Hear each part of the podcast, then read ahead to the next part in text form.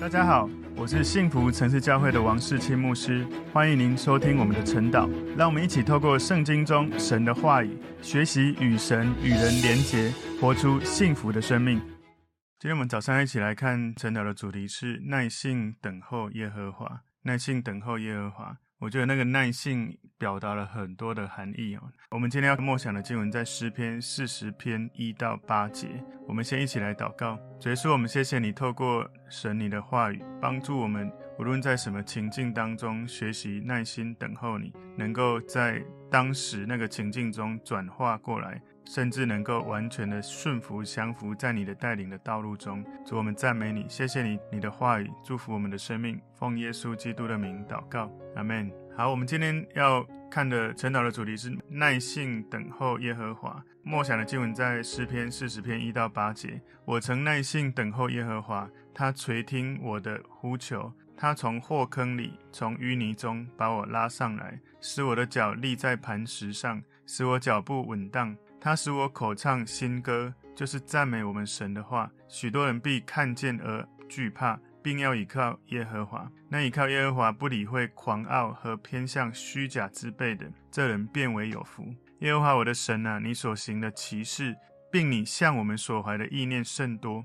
不能向你陈明。若要陈明，其事不可胜数。祭物和礼物你不喜悦，你已经开通我的耳朵。燔祭和赎罪祭非你所要。那时我说：“看哪，我来了。我的事在经卷上已经记载了。我的神啊，我乐意照你的旨意行。你的律法在我心里。”如果你看大卫的诗篇哦，有时候你真的会觉得很惊讶。常常他在所写的这个内容里面，其实已经写出了一些启示性的话语跟预言。那我们来看今天这个内容，这个诗篇的内容啊，如果从诗篇四十篇第一到第十节，主要是在讲赞美神。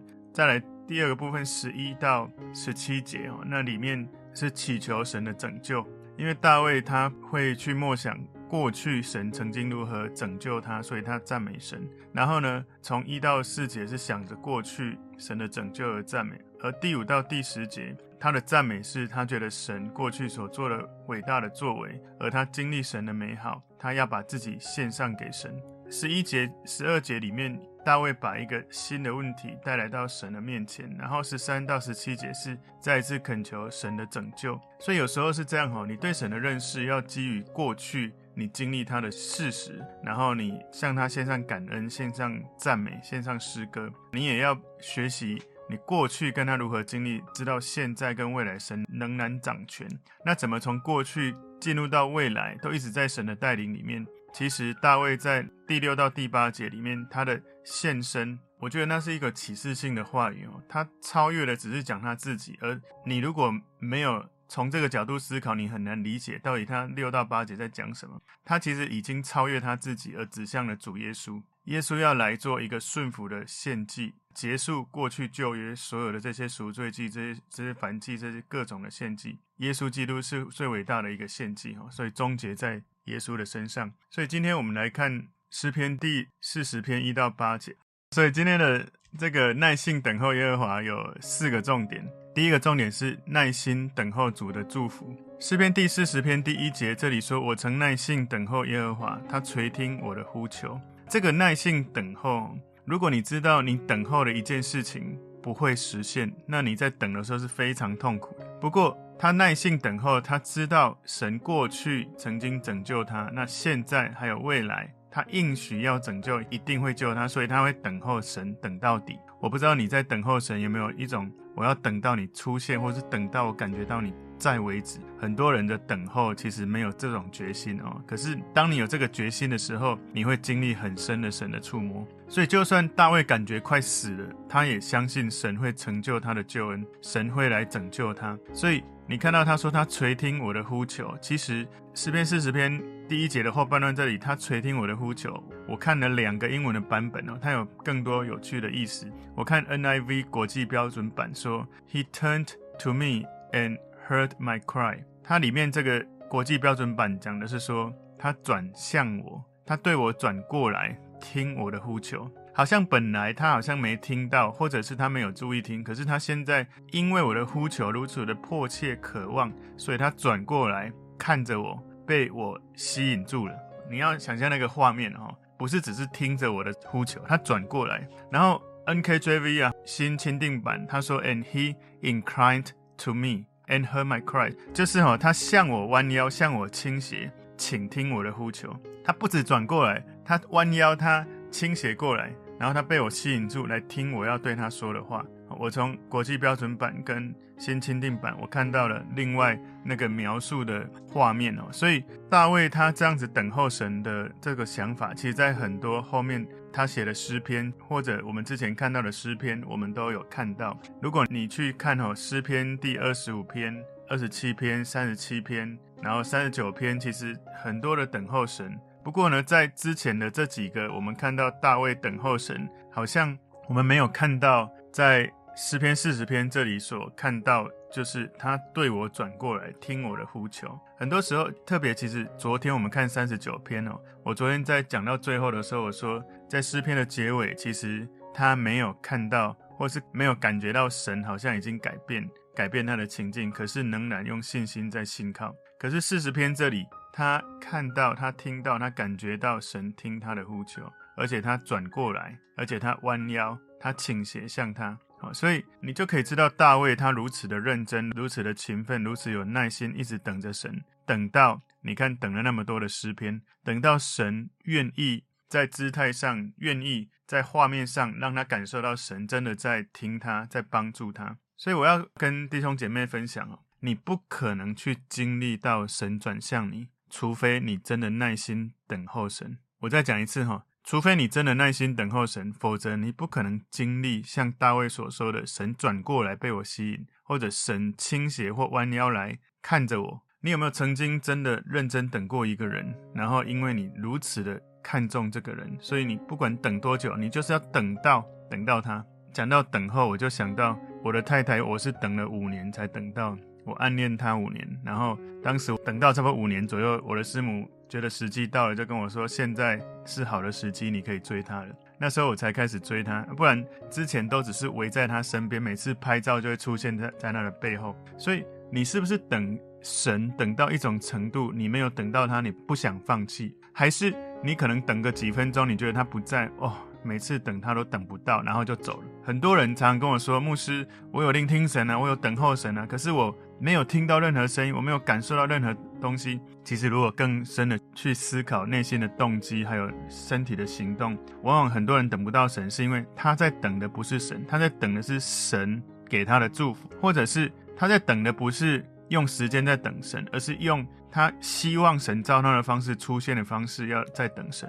所以，你等候神有一种心态是：我等的是神，不是神的祝福。就算那件事没有改变，我在神的同在里面要感受到被爱，感受到喜乐。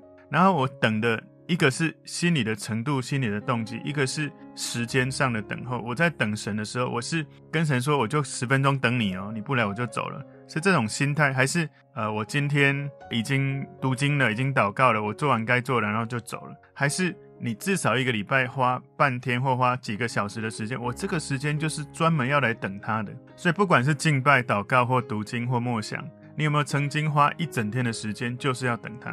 你会说，牧师，我又不是全职工作。我告诉你，不是因为全职才会有时间。其实很多人在还没有全职服侍神之前，他们就是已经有这样的习惯。我事实上，我在大学的时候，我每天六点起来就来灵修亲近神，大概到七点，我每天都一个小时至少。然后甚至我那时候每个礼拜就会花一个早上，从起床到中午，我就是来等候神。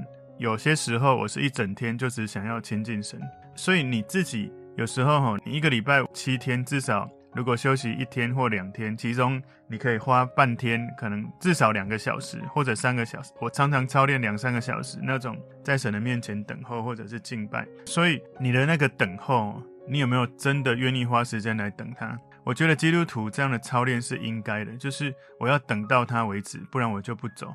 一个礼拜花一个半天，或者是花一个整天，你就在祷告、默想、敬拜里面等候，你一定会等到。如果你说你没有感觉或没有等到，常常是因为你等的时间太短，或者你的动机只是要他的祝福，而不是要神。所以，如果你觉得说啊，为什么我都没感觉？我相信你把时间空下来，你把动机对准他，我没有遇过没有等到的，也就是说我每次都会等到了。就是当我有这样的决心要等他，问题哈，往往是因为我们要神按照我们的方式来显现，其实神早就在那里，因为神无所不在。那为什么我们感觉神离我们很远，感觉不到神？因为我们的心太乱了，我们感受不到他就在这个时间空间里。即使我要告诉大家，现在在这个时空当中，可能在你的房间或在这个线上的时间，你的心，你有没有感觉到他就在这里？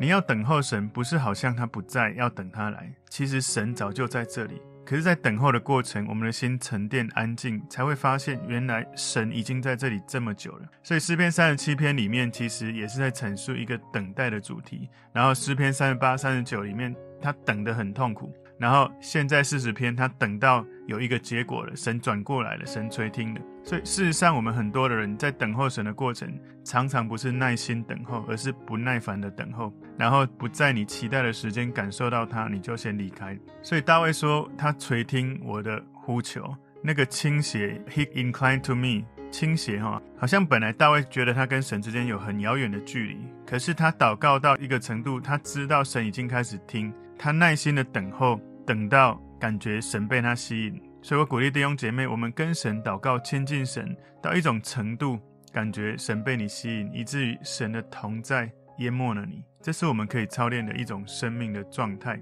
今天耐心等候耶和华，第二个重点，他从淤泥中拉我上来。诗篇四十篇二节说，他从祸坑里，从淤泥中把我拉上来，使我的脚立在磐石上，使我脚步稳当。所以我昨天有讲到大卫，他对于信靠神的一种坚定，好像他本来站在沙地，然后转向站在磐石的。所以大卫耐心的等候耶和华，对他来说有一个经历，他经历了神把他从目前的危机，就像是在泥泞的这种淤泥当中，把他拉起来，把他拯救起来，然后把他放在一个更好、更安全的地方，就是在磐石上。他说：“使我脚步稳当。”所以大卫他的祷告得到了神的回应。我们跟神的关系不能若即若离，不能只按照自己的方式跟随神。我们要按照圣经的教导、圣经的方式来跟随神，才能够从沙地转向站在磐石上。只有你完全相信神，遵行他的话，你才能够体会这种坚固的感觉。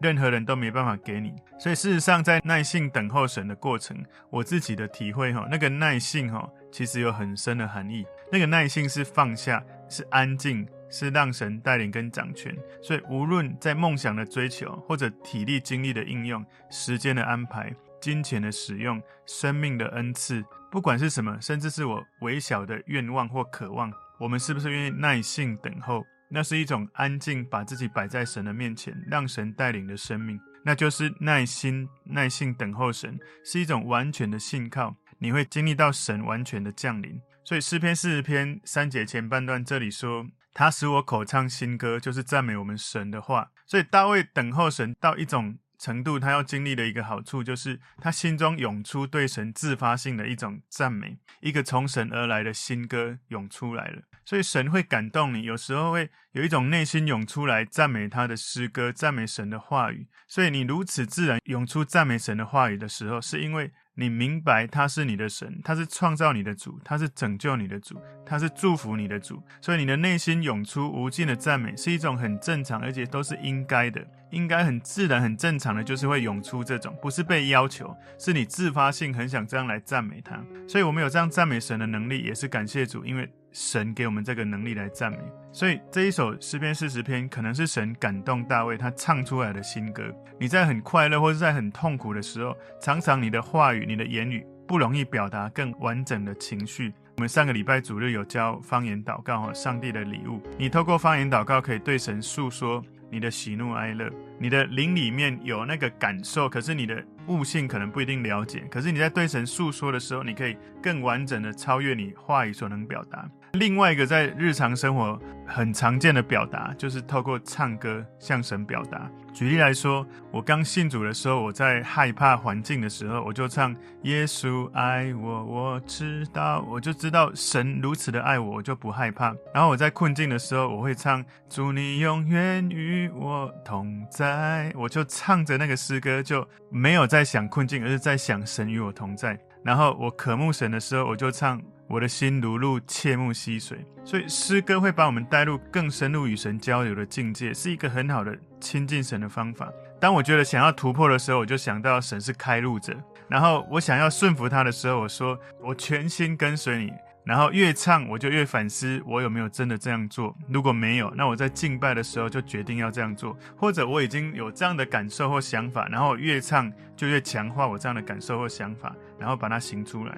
所以诗篇四十篇三节前半段是在讲那个口唱新歌赞美神，然后后半段许多人必看见而惧怕。并要倚靠耶和华，所以你知道，当你遇到这么多的困难的时候，你竟然在诗歌、你在敬拜、你在赞美的过程，别人看到哇，你遇到这么多的辛苦的过程，你还可以如此的喜乐、如此的感恩、如此的有神的同在，那就是耐性等候耶和华。另外一个见证跟好处，就是别人会看到你对神的这种倚靠、这种委身，别人会在你身上看到神行神迹跟奇事跟能力，他们会被神感动。会被神启发，会开始敬畏神，然后也想要来倚靠他。所以倚靠神是因为我们愿意接受耶稣，领受救恩，才能够真正的倚靠神。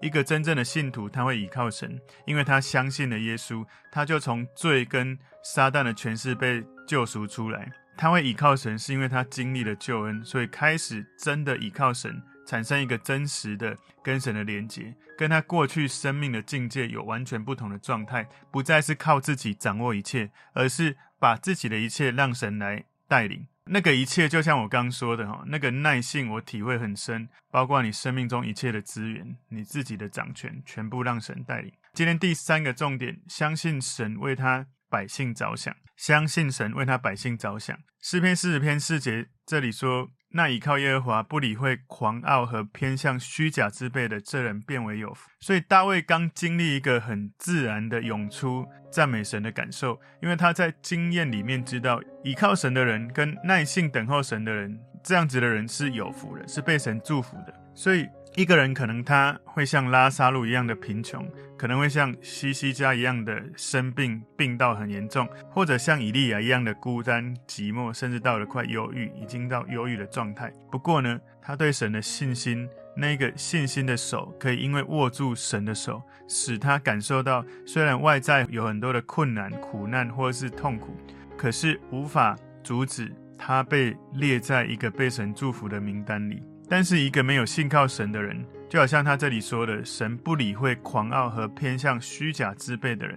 或许可能大卫遇到一些危机或是困难，就是因为遇到这种狂傲偏向虚假之辈的人，以至于他感受到许多的痛苦。但是无论这些人是谁，就算这些人很有权势，看起来眼前很昌盛或很富有，但是这些人不会真正得到永恒的祝福。至少他在离开这个世界的时候，他的归宿不是天堂，而是地狱。所以诗篇四十篇第五节这里说：“耶和华我的神啊，你所行的奇事，并你向我们所怀的意念甚多，不能向你成名。若要成名，其事不可胜数。”所以大卫他赞美神做了许多奇妙的事情，赞美神对他的百姓所怀的意念甚多。所以大卫知道上帝在想着他，上帝在想着他的百姓，然后。上帝在想着他跟他的百姓的时候，是带着一种恩宠的祝福在中间的。也就是说，我如果是神，我在想着你的时候，我是在想的同时，就有一种恩宠的祝福在想法里面。所以大卫在他的想法当中感受到那种神恩宠的祝福，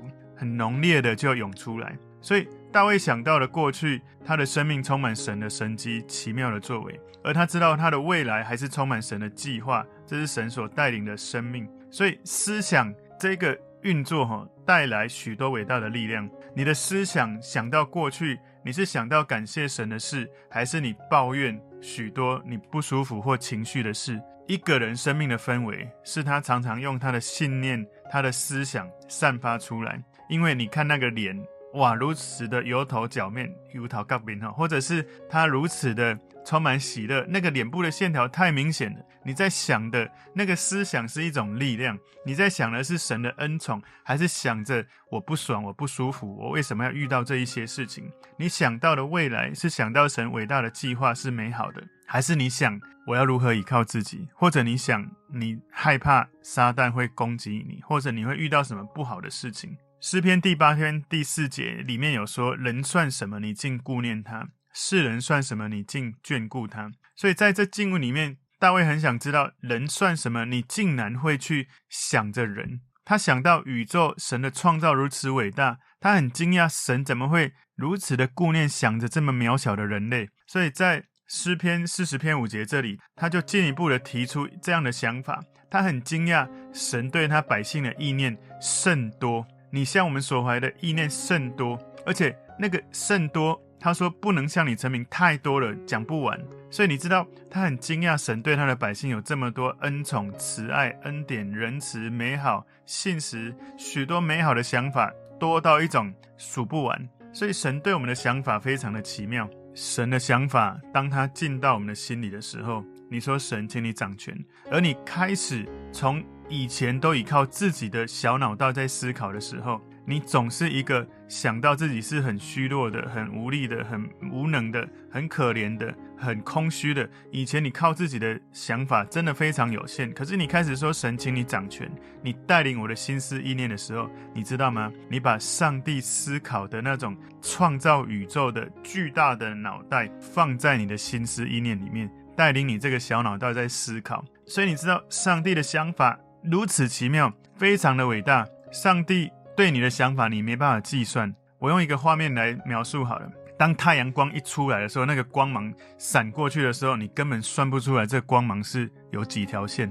而那个光芒一出来，所有照到的地方都被充满。所以你能不能让你的心思意念被神的光照在你里面，以至于你里面有神的思想，在看待眼前你觉得过不去、不舒服的事，以至于你里面有永恒。有神的恩慈良善，有神的释放，有神的恩宠，你的生命的氛围会完全不一样的。一个人真正的让神掌权的时候，他整个生命的氛围，他不用说话，你就知道他完全是不一样的人。今天耐心等候耶和华，第四个重点哦，顺服胜于祭物，顺服胜于祭物。诗篇四十篇六节说：祭物和礼物你不喜悦，你已经开通我的耳朵，凡祭和赎罪祭非你所要。所以。撒母耳记上十五篇二十二节里面有一段经文说：“听命胜于献祭，听命胜于献祭。向神献祭的人不一定都是很忠心倚靠神的人。所以在圣殿有一些法利赛人，他们没有真的听从圣经的教导，可是外在却做冗长的祷告，耶稣就责备他。其实我们现代也是有很多人这样，他好像很认真的追求神，可是他没有真的完全的相信圣经的话，没有真的愿意顺服圣经的教导。所以这里。开通我的耳朵，有一种意思就是让我的耳朵听你的话，也就是我愿意顺服的意思。所以那个开通耳朵，就是大卫他的心智愿意顺服神。如果你去看耶利米书六章十节里面，这里面讲到未受割礼的耳朵。耶利米书六章十节说：“现在我可以向谁说话做见证，使他们听呢？他们的耳朵未受割礼，不能听见。看了，耶和华的话，他们以为羞辱，不以为喜悦。”所以，如果你的耳朵没有受割礼，如果你的耳朵没有在神的面前降服，如果你的耳朵没有愿意听神的话，那么神不管讲什么是没有用的。所以，有的人曾经问我说：“牧师，你看到这么多人有需要，为什么不为每个人祷告？”其实不是我不为，是你自己生命的氛围有没有释放出你有一个开通的耳朵，你有没有能听的受教的心？所以开通的耳朵意味着就是神要赐下一个属天的智慧，让你能够听见、能够感受、能够敏锐神在做什么，神在说什么。所以当你真的开通耳朵的时候，顺服神的时候，属灵的智慧、属灵的耳朵里面会听见神要对你说的话。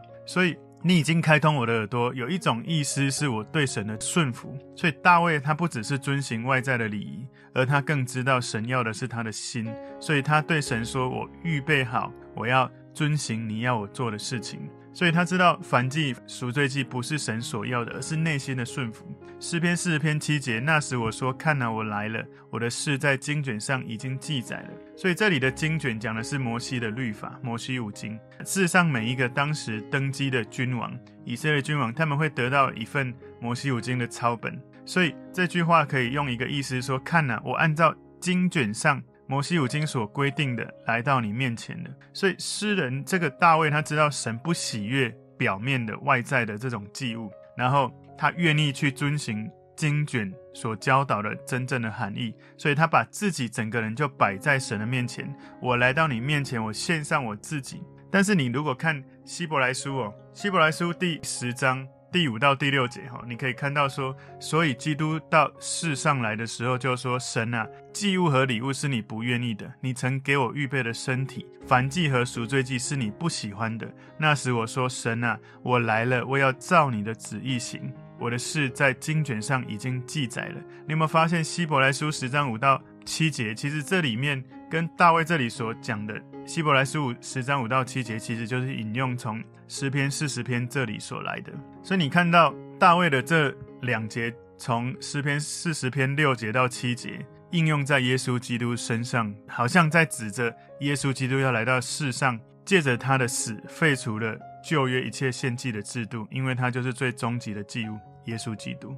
所以诗篇四十篇第八节最后一句，我觉得超喜欢。他说：“我的神啊，我乐意照你的旨意行。”你的律法在我心里，所以大卫他说过，神喜悦人的顺服胜于祭物。然后他说：“看呐，我来到你面前了，我把我自己献上了。我非常感动那个画面哦，我拿着你的经卷，我愿意去做，我现在就做，我现在就献上自己。我不知道你们有没有曾经感觉神同在强烈到一种程度？我有很多次这样的经验，就是我觉得神的同在这么强烈，然后开始去思考，我已经把我整个人献给你了，我看看还有什么值钱的，就是皮包拿出来，赶快献上。我就是要把自己献上，求神。我很怕神不使用我。如果这个世界上神要使用谁，我求神，你就是用我就对了。求神帮助我们能够。对神有这种耐性等候耶和华到一种程度，你完全的顺服，让他带领你每一个脚步。所以今天的主题耐心等候耶和华有四个重点：第一个，耐心等候主的祝福；第二个重点是他从淤泥中拉我上来；第三个重点，相信神为他的百姓着想，相信神为他的子民着想；然后第四个重点是顺服胜于祭物。我们一起来祷告，主，我们谢谢你透过今天你的话语，帮助我们能够。在亲近你的时候，等候你的时候，等到你来，能够顺服你，做你要我们做的事，能够献祭，把我们的生命献上在你面前。愿你悦纳，奉耶稣基督的名祷告，阿门。